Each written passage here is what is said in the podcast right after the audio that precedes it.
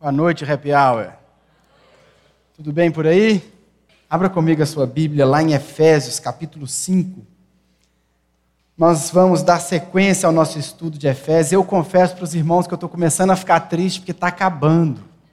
Gente, Efésios é uma carta sensacional. Toda a Bíblia é sensacional, mas quando a gente passa um tempo, né, Pastor Giovanni, debruçados assim num texto, estudando e lendo e aprendendo, a gente começa a ganhar assim um, um amor por aquele texto que a gente está ministrando, e eu estou triste mesmo, porque essa carta fala muito aos nossos corações. Não é? Então, abre aí comigo, Efésios capítulo 5. Hoje nós vamos ler do versículo 1 até o versículo 17, do capítulo 5 de Efésios. Amém? Vocês acharam aí? Diz assim a palavra de Deus, Efésios capítulo 5, do verso 1 ao 17. Portanto, sejam imitadores de Deus como filhos amados e vivam em amor como também Cristo nos amou e se entregou por nós, como oferta e sacrifício de aroma agradável a Deus. Entre vocês não deve haver nem sequer menção de imoralidade sexual, como também de nenhuma espécie de impureza e de cobiça, pois essas coisas não são próprias para os santos. Não haja obscenidade, nem conversas tolas, nem gracejos imorais, que são inconvenientes, mas ao invés disso, ações de graça. Porque vocês podem estar certos disso Nenhum imoral, ou impuro, ou ganancioso que é idólatra tem herança no reino de Cristo e de Deus.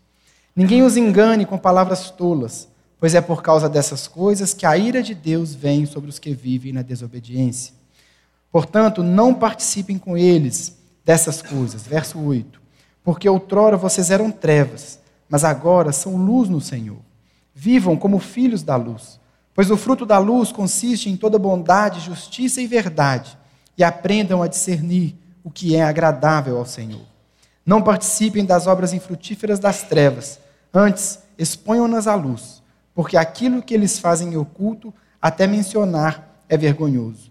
Mas tudo que é exposto pela luz torna-se visível, pois a luz torna visíveis todas as coisas. Por isso é que foi dito: Desperta, ó tu que dormes, Levanta-te dentre os mortos e Cristo resplandecerá sobre ti. Verso 15: Tenham cuidado com a maneira como vocês vivem, que não seja como insensatos, mas como sábios, aproveitando ao máximo cada oportunidade, porque os dias são maus. Portanto, não sejam insensatos, mas procurem compreender qual é a vontade do Senhor. Até aí. Senhor Jesus, fala conosco nessa noite. Nós pedimos que o Teu Espírito Santo ministre aos nossos corações nós precisamos tanto do Senhor para aprender dessa palavra. Deus, esse texto, essa carta, tem nos ensinado tanto. Por isso, fala conosco nessa noite. Espírito Santo, o Senhor tem total liberdade para agir, para trabalhar, para mover em nossos corações. Que o Senhor faça isso, para que a gente saia daqui mais parecidos com o Senhor, mais apaixonados pelo Senhor, mais sedentos pelo Senhor. É o que nós te pedimos, em nome de Jesus. Irmãos, nós estamos então no nosso estudo já há algum tempo na carta de Efésios. Como a gente vem explicando aqui, semana após semana, a carta aos Efésios é uma carta escrita para a igreja e que fala sobre a igreja. O propósito do apóstolo Paulo aqui é nos falar sobre a bênção que nós temos de fazer parte da igreja. A bênção de fazer parte dessa comunidade. Nós vimos desde o começo, lá no capítulo 1, as bênçãos espirituais que nós recebemos. Deus nos adotou como filhos. Em Jesus nós temos o perdão dos pecados e nós temos também a promessa da vida eterna, a vida na presença de Deus, aquilo que o Espírito Santo garante para cada um de nós. Paulo está falando sobre isso. Ele está nos ensinando: olha, você que um dia era inimigo, vimos lá no capítulo 2, você que era inimigo, você era separado da comunhão com Deus. Você não tinha comunhão nem com Israel, que é o povo de Deus, e nem com o próprio Deus. Mas Jesus vem e pela cruz, pelo sacrifício dele, pelo sangue que ele derramou, hoje você faz parte da família. Você foi adotado, você foi recebido. Deus criou a partir desse povo que ele morreu por ele. Deus criou a sua igreja. A igreja que não tem mais judeu e gentio, é um só povo, é a igreja de Deus, ou como John Stott gosta de chamar, a nova sociedade de Deus. É um novo povo, é um povo que vive diferente, é um povo que tem valores diferentes, é um povo que vive uma cultura diferente, é um povo que anda numa sociedade corrompida e depravada, mas nós somos como luz nesse mundo. nós brilhamos, nós vivemos outra realidade. Essa é a igreja. Um povo que Deus estabeleceu para a sua própria glória e para manifestar ao mundo a glória do Senhor. Portanto, a gente vem estudando e vem aprendendo sobre a igreja, o que é que Deus fez por nós, o preço que ele pagou, aquilo que ele conquistou por nós. E nós vimos, há duas semanas atrás, começamos a ver o capítulo 4. E no capítulo 4, Paulo começa a nos dar algumas advertências sobre o comportamento dessa nova sociedade. Porque nós recebemos bênção, sim, nós recebemos perdão, sim, nós somos reconciliados, sim, hoje nós somos filhos de Deus. Mas existe uma maneira que essa nova sociedade tem que viver. Existe um, existem valores, existem princípios que devem regir a nossa conduta.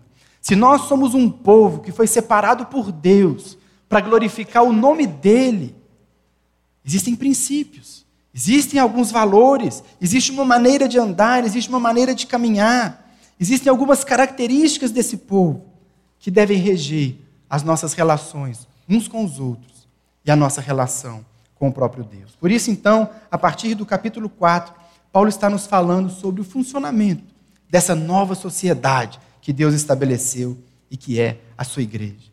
O que a gente viu até aqui, até na semana passada, no finalzinho do capítulo 4, Paulo está nos convocando como igreja para uma vida em unidade e uma vida em pureza.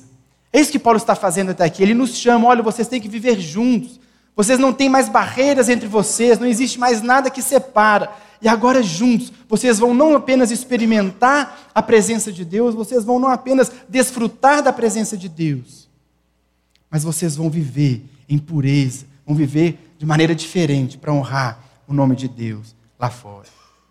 O que é que Paulo começa a fazer aqui no capítulo 4 e ele vai continuar a fazer aqui agora no capítulo 5, no texto que nós lemos? Paulo vai nos mostrar e vai fazer uma integração entre três elementos: a nossa experiência cristã, aquilo que nós somos, a nossa teologia cristã, aquilo que nós cremos, e a ética cristã, como nós nos comportamos. Porque, meu irmão, quando você tem uma compreensão de quem você é, quando você tem uma compreensão de quem você é em Cristo, quando você entende o que Deus fez por você, por ter te adotado na sua família, e você entende aquilo que Deus espera de você, que você entende a sua fé, isso começa a gerar no seu coração comportamentos. É disso que Paulo está falando. Nós precisamos deixar nossa vida ser impactada por aquilo que nós cremos, que está totalmente vinculado com aquilo que nós somos. Por isso essa carta é tão preciosa, porque ela nos mostra tudo isso. Ela deixa muito claro para nós quem nós somos, o que nós cremos e como nós vivemos. O que nós somos influencia aquilo que nós cremos.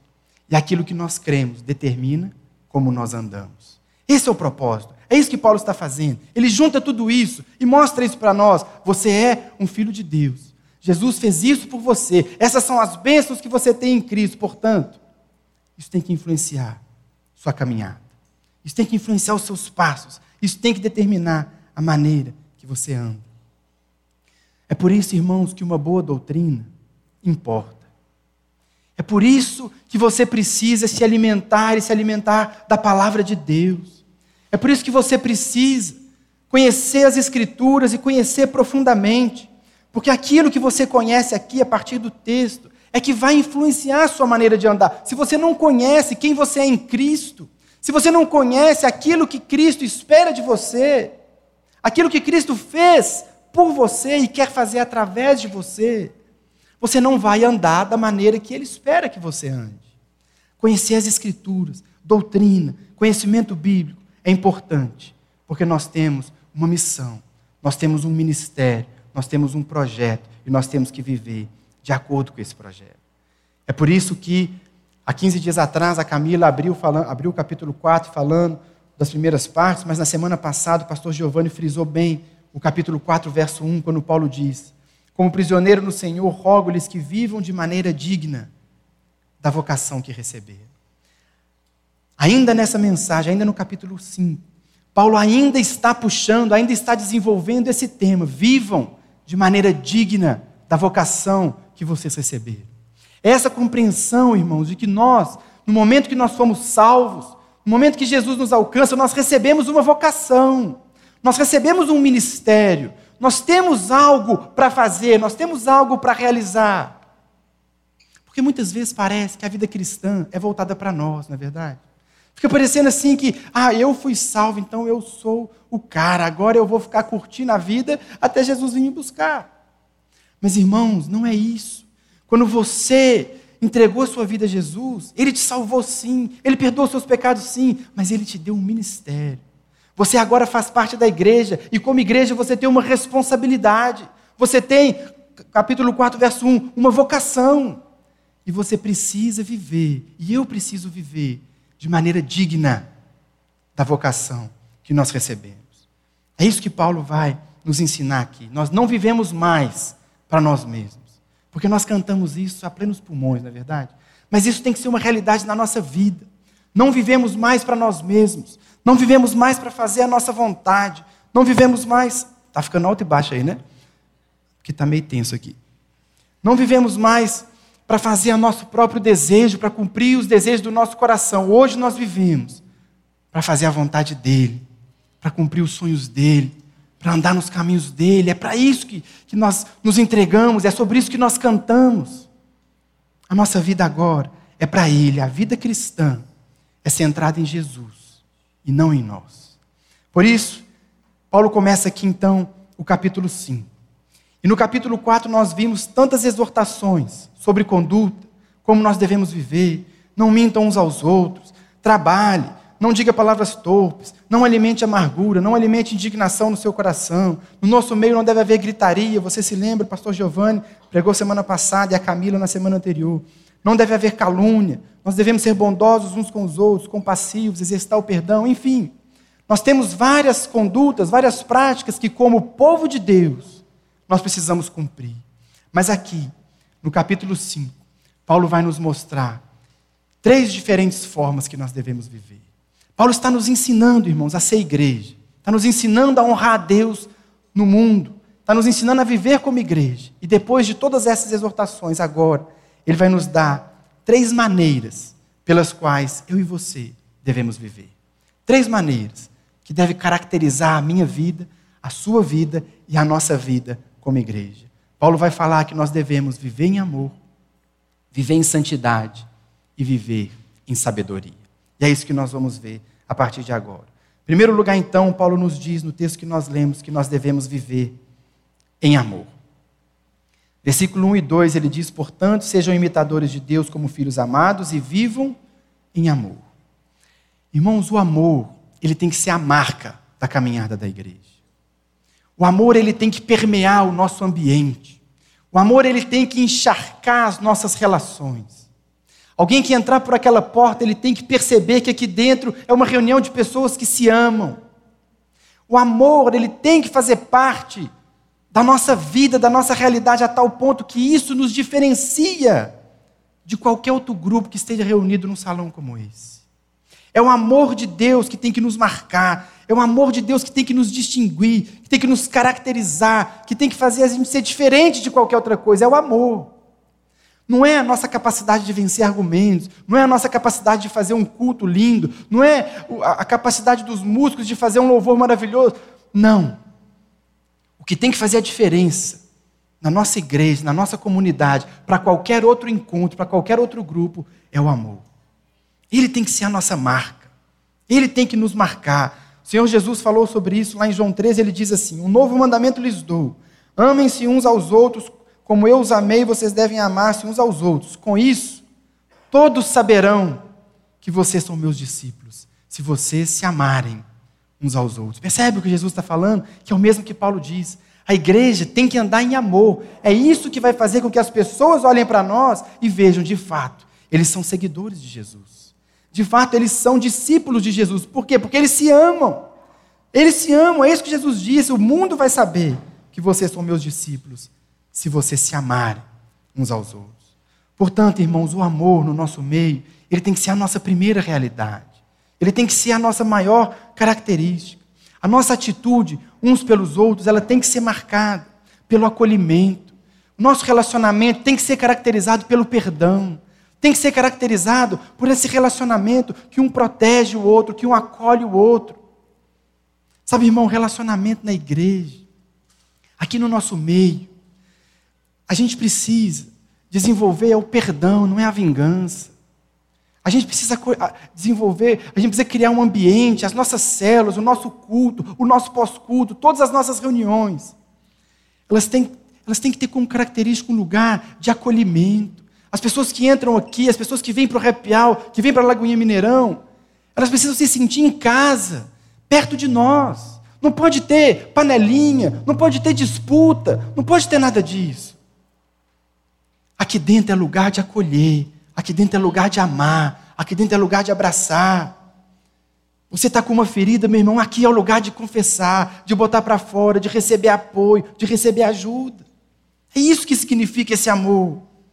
Igreja é lugar onde todos são acolhidos, todos são bem-vindos, todos são amados, todos são cuidados. Isso é o que Deus espera de nós. Mas como então que nós podemos viver em amor? Que é que significa isso, viver em amor? O que, eu tenho que fazer? Será que agora então é para eu sair abraçando todo mundo? Será que agora então eu tenho que ficar abraçando os crentes? Onde é que eu ver crente? Eu tenho que abraçar o crente, eu tenho que beijar o crente, dizer que eu amo o crente. O que é que significa viver em amor? Paulo nos explica no começo do versículo 1. Ele diz: portanto, sejam imitadores de Deus. Nós amamos e nós vivemos da maneira que Deus quer quando nós nos tornamos imitadores dele, imitando a Deus. Assim como um filho que quer imitar o seu pai em tudo. Nós precisamos ser assim como o nosso pai, nós precisamos ser imitadores de Deus. Sabe qual é o nosso problema? É que a gente, a gente imita as pessoas erradas. Às vezes a gente olha para o irmão que não está vivendo assim uma vida muito correta, a gente fala assim: ah, o irmão está vivendo assim mais ou menos e está dando tudo certo com ele. Não tem tanto problema assim. Ah, o irmão, ele vive uma vida mais ou menos, e olha lá, ele tem uma, uma posição na célula, ele tem uma posição no ministério. A gente imita a pessoa errada. Mas, igreja, o que, é que Paulo está nos dizendo aqui? A gente tem que imitar a Deus, o padrão é mais alto. O que ele espera de nós é que a gente tenha um nível, uma expectativa. Quem eu vou imitar é o próprio Deus, eu quero andar como Ele. Ele é a nossa referência, não é o irmão. A não ser que o irmão esteja buscando isso também de todo o coração. Mas o que Paulo nos ensina é sejam imitadores de Deus. O padrão é elevado. O padrão é esse. Aí você diz, mas pastor, como que eu me torno um imitador de Deus? O que eu tenho que fazer para imitar Deus? Eu nunca vi a Deus. Como é que eu vou fazer para imitar Deus, meu irmão? Se você quer imitar Deus, você tem que imitar Jesus. Lembra que Jesus disse para Filipe: Filipe, você está andando comigo há tanto tempo, agora você me pede para ver o Pai. Filipe, quem me vê, vê o Pai. Irmão, se você quer saber o que, que Deus gosta, olha o que, que Jesus gosta. Você quer saber o que, que deixa Jesus bravo? Deixa Deus bravo? Olha o que deixa Jesus bravo. Porque Ele é a imagem do Deus que você não vê. Ele é a imagem do Deus invisível. Portanto, se você quer entender sobre Deus, se você quer agradar a Deus, olhe para Jesus e faça o que Jesus falou para fazer. Por isso que Paulo está dizendo, então, sejam imitadores de Deus como filhos amados e vivam em amor, como Cristo também nos amou e se entregou por nós. Por isso, igreja, viver em amor, construir uma comunidade de amor, onde o amor é a nossa marca, onde o amor é que está permeando os nossos relacionamentos, é uma comunidade onde um se entrega pelo outro.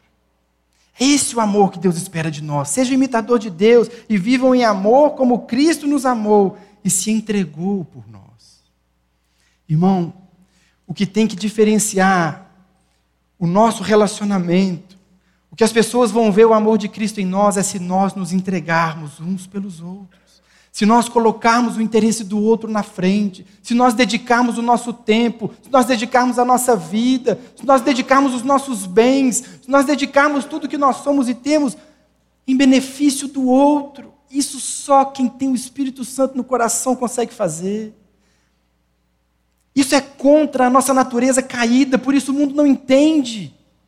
Por isso o mundo não consegue entender, mas aqui dentro é o lugar de nós vivemos esse tipo de amor, onde um se entrega pelo outro. É esse padrão que a palavra pede de nós.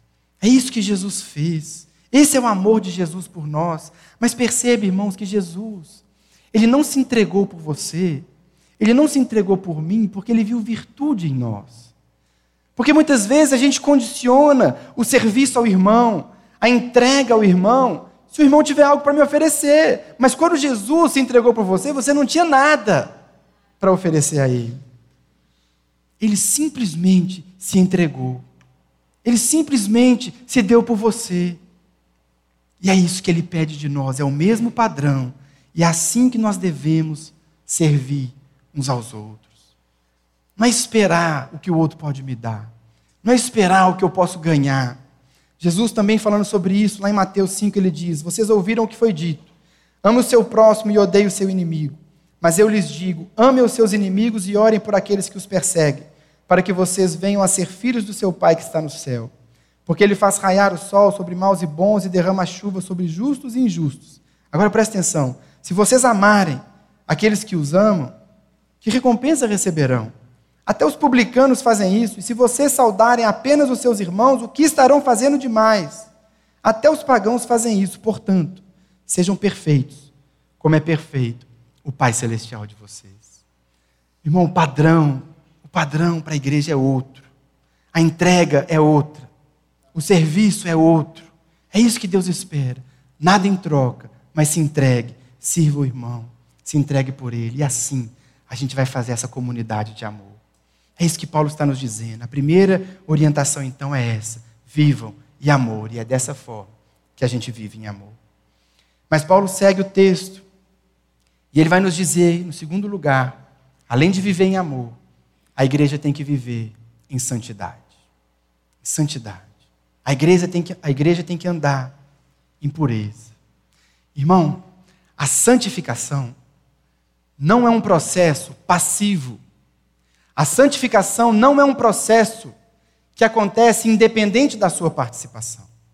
A salvação não. A salvação você não contribuiu com nada. Jesus pagou o preço por você e nada do que você faça ou que você tentasse fazer ia te dar a sua salvação. Mas a santificação é diferente. O processo de santificação é um processo que nós fazemos em parceria com o Espírito Santo. É Ele que vai nos, lá dentro do nosso coração nos levar a uma vida de santidade, mas isso depende também da nossa disposição, da nossa iniciativa. Às vezes a gente acha que vai vir algo no meu coração, vai me transformar e a partir de amanhã eu não tenho mais luta nenhuma. Eu não estou mais sofrendo tentação alguma. Deus me mudou. Meu irmão, se ele fizer isso, glória a Deus, nós vamos dar testemunho aqui na frente. Mas se ele não fizer, é sua obrigação correr atrás, dar testemunho. Você tem que se esforçar. É um processo que a gente faz junto com ele. É um processo que a gente vai fazer na caminhada junto com o Espírito Santo. Ele vai te ajudar, mas você precisa se revestir de um novo estilo de vida. Você precisa reprogramar sua mente, reprogramar suas emoções, renovar você mesmo, a sua mente, a sua maneira de viver pela palavra de Deus. E assim nós vamos ser um povo cada vez mais santo. O que Paulo está fazendo aqui, ele continua desenvolvendo o que ele disse, lá em 4, capítulo 4, verso 1. Vivam de maneira digna. Viva de maneira digna. E é por isso que ele vai nos dizer, então, a partir do versículo 3, qual é o andar do cristão. Qual é esse processo que a gente tem que começar a se empenhar e trabalhar por ele? Qual é essa santidade que a gente deve buscar? E no versículo 3 ele diz: Entre vocês não deve haver nem sequer menção de imoralidade sexual como também de nenhuma espécie de impureza e de cobiça. Paulo começa então a nos falar como é a caminhada de um filho da luz. Como é a caminhada de um filho de Deus? Como é a caminhada de alguém que foi recebido na nova sociedade de Deus, que faz parte dessa nova sociedade? Paulo começa a nos falar, e aqui ele vai nos dizer Especialmente. Estava funcionando? Está meio baixo, né? Oi. Oi, está funcionando? Está baixinho, né? Deixa eu pegar outra aqui.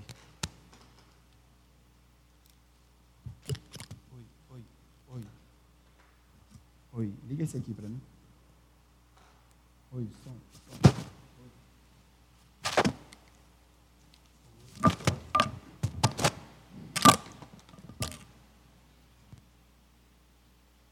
Oi, oi, pronto. Que Paulo começa a falar então aqui a partir do versículo 3. E vai falar sobre o caminhar então, como eu disse, do filho da luz, do filho de Deus. E aqui ele vai fazer uma contradição, o que a gente vê que é uma contradição entre a caminhada do filho da luz e a caminhada de quem ainda está nas trevas.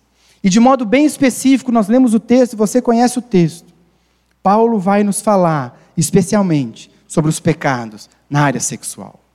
Paulo vai aqui enfatizar a necessidade de nós sermos santos, a necessidade de nós andarmos como filhos de Deus em santidade e pureza, e ele vai tratar especificamente de pecados na área sexual. Aqui, irmãos, existe tanta semelhança entre a igreja lá em Éfeso e a nossa igreja. Porque a igreja em Éfeso também vivia em meio a uma sociedade promíscua. A igreja em Éfeso, assim como a nossa sociedade, também era uma sociedade que tratava a sexualidade de maneira vulgar.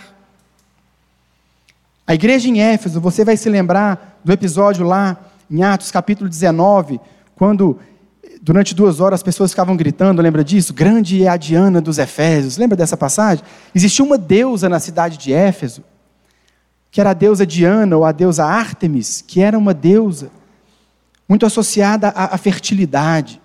Era uma deusa que era adorada através de orgias sexuais, de imoralidades sexuais. Tudo isso fazia parte do culto dessa que era uma das principais divindades, que os efésios se orgulhavam dela. Era uma cultura, portanto, marcada por imoralidade, por promiscuidade, muito parecido com o que a gente vê na nossa cultura uma cultura corrompida, uma cultura depravada.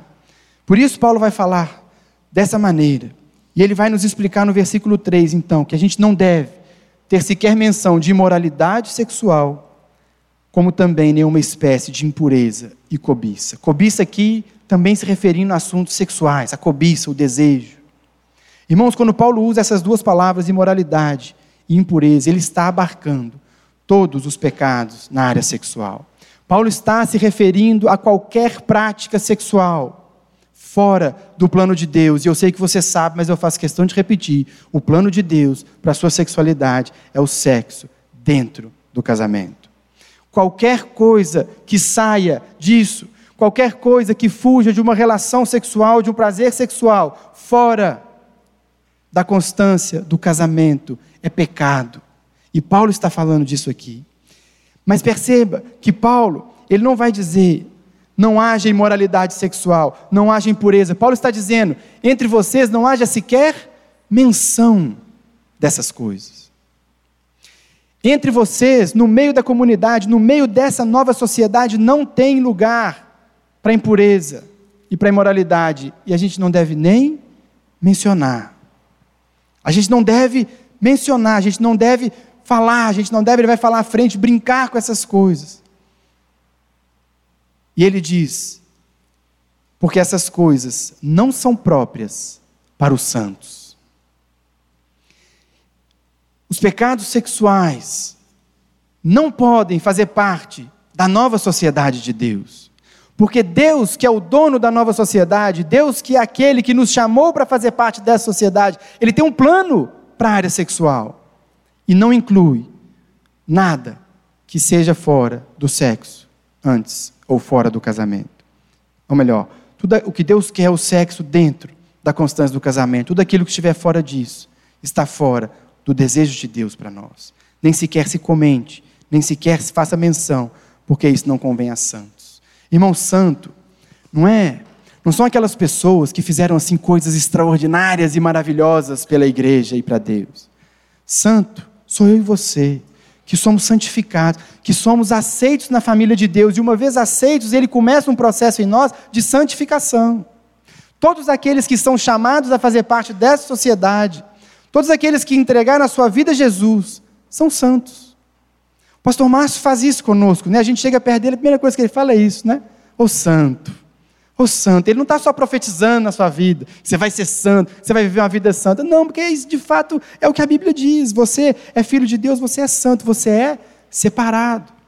Portanto, essas coisas não convêm para mim, não convém para você. Todas essas coisas, a menção a tudo isso, deve ser banido do meio da comunidade cristã. E Paulo ainda vai mais longe, ele diz no verso 4: Não haja obscenidade, nem conversas tolas, nem gracejos imorais, que são inconvenientes, mas ao invés disso, ações de graça. O que, que Paulo está dizendo aqui? Eu não quero que vocês façam nem mesmo brincadeiras a esse respeito.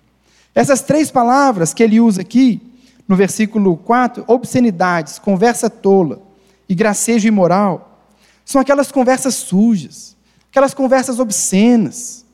Sabe, certamente você conhece alguém que é assim, a mente suja, a mente poluída, e que essa pessoa vive tendo conversas sujas e conversas poluídas. É disso que Paulo está falando. Sabe aquelas. Hoje no WhatsApp tem uns grupos que são para isso, né? Aí de vez em quando alguém manda errado, né? Para você. Espero que você não faça parte desses grupos, mas às vezes o povo manda, oh, mandei errado. Fala, meu Deus, como assim? Essas coisas, essas brincadeiras, essas piadas relacionadas a sexo, não deve ser uma realidade para nós, porque são inconvenientes. Mas olha que interessante, aqui é importante você entender. Paulo não está colocando para nós regras um moralismo por si só. Ah, você não pode fazer essas coisas e ponto. Paulo vai nos explicar aqui. É por isso que ele coloca aqui uma expressão que no primeiro momento pode não ficar muito claro, mas ele diz assim, no versículo 4 ainda: Não haja então essas brincadeiras, não haja nem brincadeiras sobre isso no meio de vocês, mas ao invés disso, ações de graça. Ações de graça. O que que Paulo está nos ensinando aqui? E eu vou explicar. Qual é o oposto de uma brincadeira? Qual é o oposto desse tipo de piada? Qual é o oposto de tudo isso? Ações de graça. Sabe por quê, irmão? O mundo lá fora, e nós, antes de entregarmos a nossa vida a Jesus, o mundo enxerga o sexo como algo egoísta. O sexo lá fora é algo egoísta, serve para uma coisa só: me dar prazer, me satisfazer. Qualquer coisa que, que vá nesse sentido é válido lá fora. A sexualidade é para isso, é para eu ter prazer, é para eu satisfazer meus desejos, minhas necessidades. Isso o mundo pensa, isso nós pensávamos antigamente. Mas quando nós entendemos, quando nós entregamos a nossa vida a Jesus, o nosso conceito de todas as coisas, incluindo o sexo, ele muda. E nós agora entendemos que o sexo não é mais algo que nós usamos de maneira egoísta mas o sexo é um presente de Deus. Foi Deus que criou, foi Deus que fez, e nós, como filhos de Deus, enxergamos a sexualidade num patamar maior, mais alto, um patamar superior, e por isso nós somos gratos a Ele por isso. Irmão, quando alguém está fazendo uma piada sexual, uma piada obscena, uma piada grosseira, ele está dizendo que sexo é algo egoísta, é uma mente egoísta que enxerga o sexo como algo trivial, algo banal, algo que só serve para nos dar prazer. Mas o cristão tem uma visão superior. Por isso, Paulo diz: antes, pelo contrário, ações de graça, um coração grato, um coração que reconhece em tudo isso um presente, uma dádiva de Deus para nós. É por isso que o oposto das piadas que demonstram um coração egoísta é ação de graça, porque ela demonstra um coração grato. Mas perceba, irmão, que Paulo não está proibindo aqui a conversa sobre sexualidade, a conversa sobre sexo. O que Paulo quer gerar em nós é essa compreensão do que é o sexo à luz da palavra, o que é o sexo aos olhos de Deus. Eu digo isso porque muitas denominações evangélicas tratam a questão do sexo como pecado em si mesmo. Então não pode nem falar. Você não pode mencionar sexo. Você não pode conversar sobre essas coisas que é pecado. Não. Pecado é tratar o sexo de maneira baixa, de maneira trivial, de maneira egoísta. Percebem a diferença?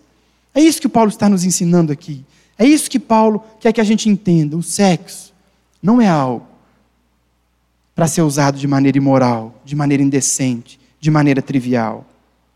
Sexo é algo que vem de Deus, que deve ser desfrutado da maneira que Deus quer, que é dentro da constância do casamento. Portanto, irmãos, nós devemos andar em santidade. É isso que Paulo está dizendo. E falando especificamente da área sexual, vocês precisam andar em santidade. Andar em santidade. É isso que a nova sociedade de Deus tem que fazer. É isso que Deus espera da sua igreja. No assunto sexo e sexualidade, santidade, gratidão, uma visão a partir da visão de Deus Mas no verso 5, Paulo nos faz uma advertência dura, mas real, que eu e você precisamos estar atentos. Ele diz no verso 5: Porque vocês podem estar certos disso. Nenhum imoral, ou impuro, ou ganancioso, que é idólatra, tem herança no reino de Cristo e de Deus. Perceba como Paulo é taxativo. Ele diz: vocês podem estar certos disso. Vocês podem ter certeza do que eu vou falar para vocês agora. E ele diz: a herança do reino é para os filhos da luz. A herança do reino é para os filhos da luz, é para aqueles que andam na santidade, é para aqueles que andam na pureza, é para aqueles que buscam a vontade de Deus. A herança é dos filhos da luz. E Paulo está sendo taxativo. Paulo está, está sendo categórico. Versículo 5: podem estar certos disso. Os filhos da desobediência, como ele vai dizer adiante. Os filhos da desobediência, verso 6: Ninguém os engane com palavras tolas, pois, pois é por causa dessas coisas que a ira de Deus vem sobre os filhos da desobediência. Quem são os filhos da desobediência? O desobediente é aquele que conhece a direção de Deus e decide viver de maneira contrária. O desobediente é aquele que sabe como deve viver, que sabe como deve se comportar, que sabe como deve conduzir a sua vida. E aqui especificamente na área sexual. Mas escolhe desobedecer. Sobre esses, Paulo está dizendo, está a ira de Deus. Não tiveram ainda uma experiência com Deus, ainda não entregaram completamente seu coração, ainda não entregaram completamente suas emoções, ainda não entregaram completamente todo o seu ser estão em desobediência e sobre eles vem a ira de Deus. Irmão, sobre esse assunto desobediência, deixa eu fazer um parênteses aqui. Irmãos, obedecer não tem a ver com gostar. Obedecer não tem a ver com concordar. Obedecer tem a ver com obedecer, com submeter. Eu digo isso porque tem muita gente que justifica pecados na área sexual dizendo assim, mas eu não concordo com o texto. Mas, irmão, ninguém chamou para concordar. Não precisa concordar, porque se você tivesse que concordar, você não precisava obedecer. Faz sentido para você, como faz para mim? Se você tivesse que concordar, não seria obediência, você ia fazer o que você está afim. Ah, não, mas eu não consigo. Não, não é, eu, eu prefiro, meu irmão, não tem a ver com o seu gosto. Você pode odiar essa orientação, mas é assim que Deus quer que você viva. Percebe? Obedecer tem a ver com obedecer. Submeter, não precisa concordar. Ah, pastor, mas eu não aguento. Ah, mas eu e minha namorada, a gente está namorando há dois meses, a gente não está aguentando mais. O irmão, deixa eu te contar um segredo. Eu namorei sete anos e meio. Você acha que eu gostava de ler essas coisas? Sete anos e meio. E nós guardamos, meu irmão, não foi fácil, não. Não foi dois meses, três meses. O povo vem falar comigo, ah, a gente está namorando. Ah, sete anos e meio, guarda esse número.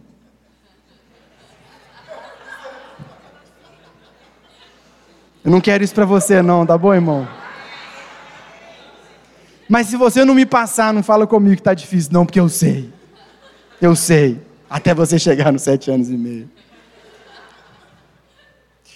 Irmãos, a gente está brincando aqui, mas é para você ficar preso no texto, para você continuar atento. Sobre essas coisas está a ira de Deus. E Paulo diz aqui: ninguém vos engane. Olha o que ele diz no verso 6: ninguém vos engane com palavras tolas. Está cheio de gente aí fora, meu irmão. Se você pesquisar na internet, você vai achar um monte de pastor que vai falar: pode fazer sexo sim. Tem problema não. Pode, masturbação para o crente pode, não tem problema nenhum. Você vai achar um monte de gente falando isso. Mas o que Paulo está nos dizendo aqui, meu irmão, e o que eu estou passando para os irmãos, é a palavra de Deus. Ninguém vos engane com palavras tolas. Ninguém vos engane. Irmãos, o que Deus espera de nós é esse conceito da nossa sexualidade. Deus está cuidando de você. Deus está guardando você. Deus tem o momento certo para você. Você pode confiar nele. Ele sabe. Ele se importa. Ele é um Deus que cuida. Ele é um Deus que age. Ele está olhando por você. Mas você precisa tomar a decisão de viver da maneira dele. É importante dizer também algo aqui sobre isso. Talvez você ouça uma palavra como essa, e nós estamos dizendo apenas o que está no texto, e você diga: Ah, eu já fiz tanta coisa errada nessa área. Eu já baguncei tanto a minha vida nessa área, meu irmão, eu tenho que te dizer algo. Existe perdão para você. Deus perdoa você. Deus faz de você alguém puro e santo, da maneira que Ele quer te ver. Há perdão. O que Paulo está dizendo aqui, quando ele diz do impuro e do imoral, ele está dizendo aquelas pessoas que se entregam a essas coisas, não se arrependem e não querem mudar, permanecem na desobediência. Sobre eles está a ira de Deus. Mas se no seu coração, talvez você esteja pensando, eu já errei tanto, há perdão para você. O perdão de Jesus alcança você. Ele morreu por você. E você pode viver da maneira que Ele quer que você viva. Amém? Por isso ele diz então, seguindo o texto, verso 7, portanto, não participem com eles dessas coisas. Não participem com eles. Irmãos, não participem como as pessoas do mundo dessas coisas. Paulo aqui não está dizendo que a gente tem que se afastar das pessoas do mundo, pelo contrário. Elas precisam da mensagem que você tem para levar. Elas precisam ouvir que o sexo não é algo trivial. Elas precisam ouvir que existe um nível superior de enxergar a sexualidade. Eles precisam ouvir o que você tem para dizer. O que Paulo quer aqui não é que você se afaste, é que você não faça as mesmas coisas. Que você não pratique as mesmas coisas. Por isso que ele diz no verso 8: Porque antes vocês eram trevas, mas agora vocês são luz no Senhor. Vivam como filhos da luz, é o verso 8. Nós não vivemos mais como o mundo, irmão. Nós não vivemos mais como o mundo vive. Nós não vivemos mais como nós vivíamos antes. Nós não tratamos a nossa sexualidade como nós tratávamos antes. Porque antes éramos trevas, agora nós somos luz no Senhor. Vivam de acordo com isso. Viva como se vou, viva como um filho da luz. Mas olha que interessante, o verso 8, Paulo não diz porque agora vocês estão na luz. Ele diz porque agora vocês são luz. Agora você é luz. Por que é que Paulo está dizendo, meu irmão, que você tem que mudar a sua vida, você é a nova sociedade de Deus, você não vive mais como você vivia, porque antes você era treva. Mas agora você é luz. Sabe o que significa você é luz? Que onde você vai, você ilumina. Você leva a luz de Jesus, você é luz. É isso que Paulo está dizendo. Mas sabe qual é o efeito da luz? Em primeiro lugar, a luz denuncia o que está na escuridão. A luz, se você entrar aqui, tiver tudo apagado, certamente você vai tropeçar nessas cadeiras, mas quando você acende a luz, você vê todas as coisas. Você é luz. Onde você vai, você vai mostrar o que está errado, você denuncia o pecado da sua vida, vai denunciar o erro, vai denunciar o que estava na escuridão. O primeiro efeito da luz é esse: ele mostra, ele revela o que está na escuridão. Mas a luz tem um outro efeito. A luz incomoda quem está na escuridão. Sabe quando você está dormindo? No começo do casamento, a Rita era mestre em fazer isso. Você está lá dormindo, aquele soninho bom, de repente, pá, acende a luz do quarto. Ai, irmão, o sangue ferve, não é verdade? Você não enxerga nada. Fica pedindo, o que, que é isso?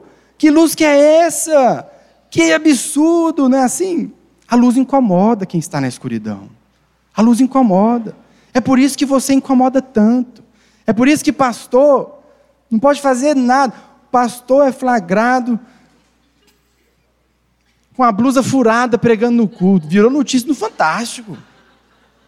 Por quê? Porque você é luz. O crente, ele é luz. Então, quando nós, especialmente pastor, porque tem uma maior visibilidade, mas quando o crente faz alguma coisa, ah lá, o crente. Porque você é luz. E a sua presença está denunciando, a sua presença está incomodando, a sua presença está denunciando o erro. A sua presença está mostrando que está errado e as pessoas estão incomodadas com a sua presença como luz. Por isso há tanta perseguição, por isso há tanta piada nesse sentido, né? Lá o crente, o crente fazendo isso. A gente precisa viver, irmãos. Volto de novo, capítulo 4, verso 1. Viva de maneira digna da sua vocação. Não se pode esconder uma cidade edificada sobre o monte. As pessoas estão vendo você. As pessoas estão vendo suas atitudes. As pessoas estão vendo o que você está fazendo, meu irmão. Eles sabem onde você está, o que você fala. Você está no restaurante, você está só comendo, não, está todo mundo te vendo. Os seus colegas de trabalho estão te observando, porque você é luz. E a luz tem esses efeitos. Portanto, vivam como filhos da luz. filhos da luz. Versos 9 e 10 ele diz: Pois o fruto da luz consiste em toda bondade, justiça e verdade. E aprendam a discernir o que é agradável ao Senhor. Uma outra forma de traduzir isso seria: você vai discernir e você vai aprender qual é a vontade do Senhor. Seja luz, meu irmão. Deixa Deus usar você. Deixa Deus brilhar através de você. Deixa a sua luz iluminar o que tem que ser iluminado. E você vai ver a vontade de Deus, você vai aprender isso. A vontade de Deus vai se tornar cada vez mais clara ao seu coração. O nosso chamado, então, irmãos, verso 11: não participem das obras, obras infrutíferas das trevas, antes exponham-nas à luz, porque tudo aquilo que fazem oculto, até mencionar, é vergonhoso, mas tudo que é exposto pela luz torna-se visível, pois a luz torna visíveis todas as coisas. Irmãos, aqui você não está recebendo carta branca para ser chato. Porque tem gente que fala assim, ah, é para denunciar, então agora é comigo. Está errado, está errado, está errado, não pode, não pode, não pode. Né? Vira um moralista, não é? Não faz isso, você vai lá para o mundo, o pessoal lá quebrando tudo, você está lá apontando o dedo, você está errado. Não é isso que o texto está falando. O que Paulo está dizendo aqui é que a luz, ela deve expor, ela deve ser exposta por um estilo de vida diferente. Você é luz, meu irmão, e a luz não precisa fazer força para iluminar. A luz, ela simplesmente ilumina. A ideia de Paulo aqui é de um processo silencioso comparado à ação da luz. Você chegou, você iluminou. A sua vida, percebe por que a gente está insistindo nisso? Viva de maneira digna da sua vocação, porque onde você está, você está iluminando o contraste da sua vida com a vida que as pessoas vivem. Vai mostrar para eles que existe um outro estilo de vida. É possível viver a vontade de Deus. É daquele jeito, então, que é o povo de Deus. É daquela maneira que vivem os filhos de Deus. É como essa moça vive, é como esse rapaz vive. E é assim que vive um filho de Deus. Não é que você vai sair falando, mas a sua presença, a sua postura, o seu estilo de vida vai iluminar as pessoas. A gente vai denunciar o que está nas trevas pelo contraste da nossa vida. Viva de maneira digna da sua vocação. Vivemos então, devemos viver em amor, devemos viver em santidade. E por fim, Paulo vai nos dizer: vivam também em sabedoria. Tão importante quanto vivermos em amor, tão importante quanto vivermos em santidade é vivermos em sabedoria.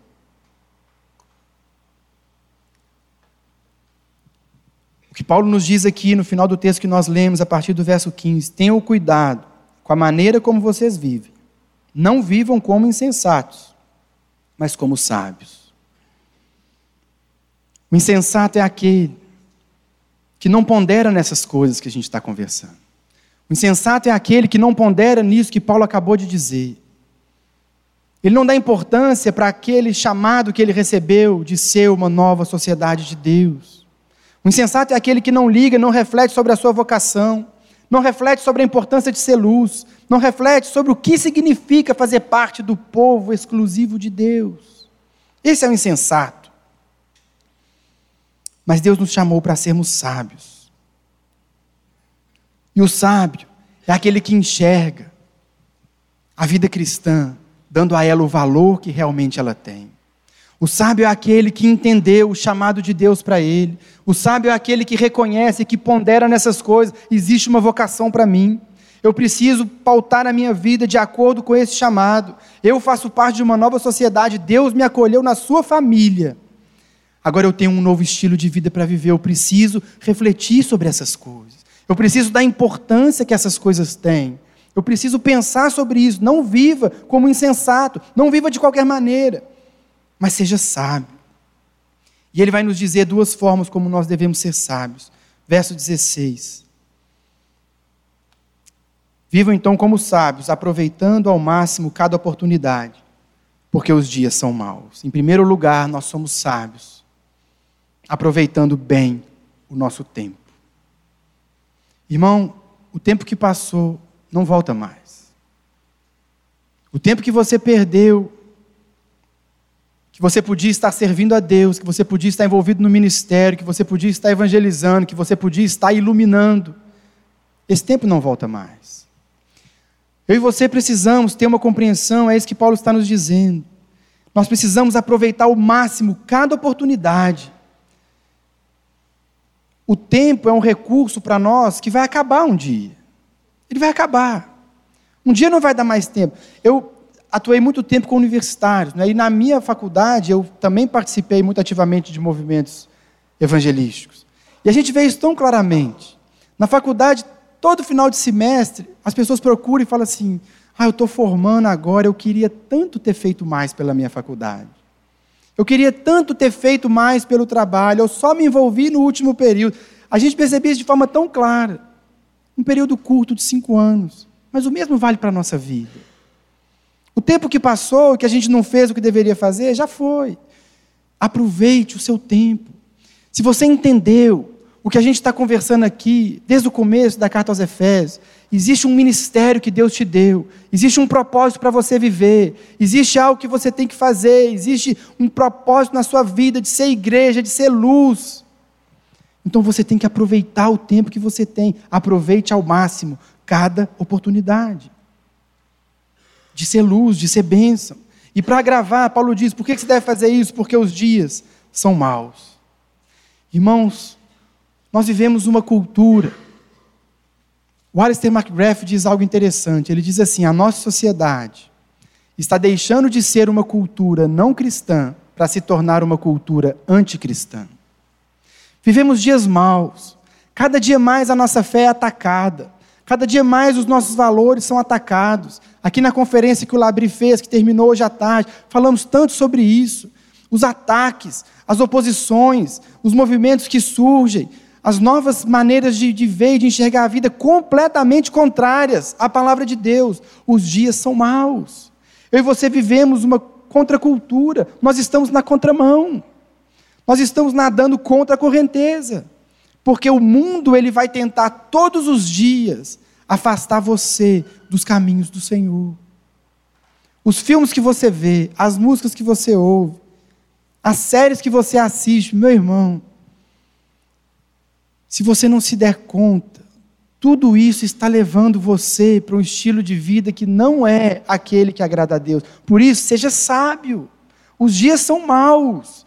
O diabo está agindo, a cultura está se corrompendo e nós não estamos sendo sábios. Aproveite cada oportunidade. Os dias são maus, as pessoas lá fora estão cada vez mais afundadas no pecado.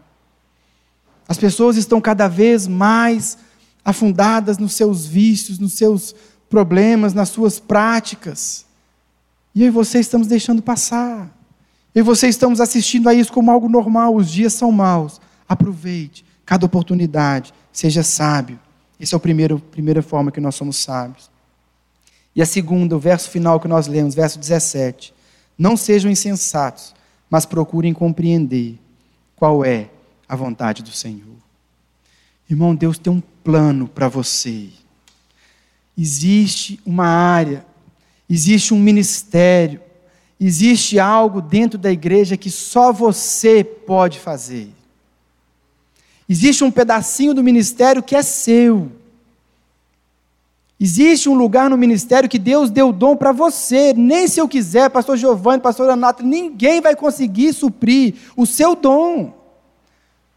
Porque Deus distribuiu os dons entre nós, Ele deu dons para cada um. Existe um lugar que é seu. Qual é a vontade de Deus para a sua vida?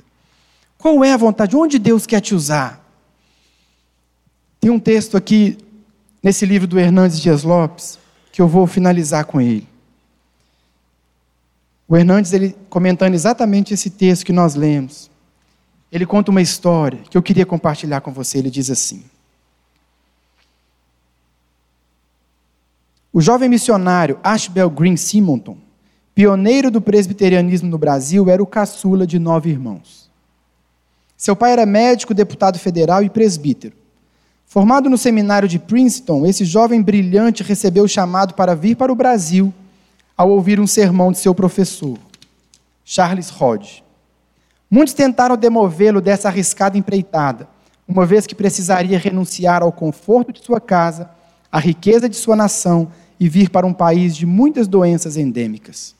Quando as pessoas lhe diziam que essa decisão era muito perigosa, ele sempre respondia: o lugar mais seguro para um homem estar é no centro da vontade de Deus.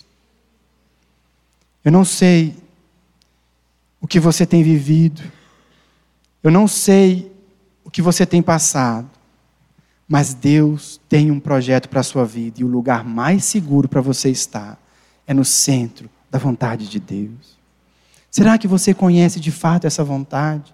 Será, irmãos, que tudo isso que nós temos falado, de você ter um plano, de você ter uma vocação, de você ter um ministério, de você ter algo a desempenhar, tem que arder no seu coração um desejo por compreender, Deus, qual é a sua vontade para mim? Eu quero ser usado, eu quero viver de maneira digna, eu quero exercer a minha vocação, eu quero te honrar. Mas me mostra onde o Senhor vai me usar, me mostra onde o Senhor vai fazer aquilo que o Senhor tem para mim. Procurem discernir isso que Paulo está dizendo. Não sejam insensatos, mas procure compreender qual é a vontade do Senhor para você. Que Deus possa, irmãos, olhar para nós e dizer: ali está um povo que está disposto a me servir. Ali no hour tem uma juventude que quer conhecer a minha vontade, que quer se integrar nesse projeto, nesse ministério. Não vivem como insensatos. Eles não vivem mais como o mundo vive, eles receberam uma vocação e eles vivem de maneira digna dessa vocação. Que Deus nos encontre dessa maneira. É isso que Ele espera de nós, é isso que a palavra diz. Amém.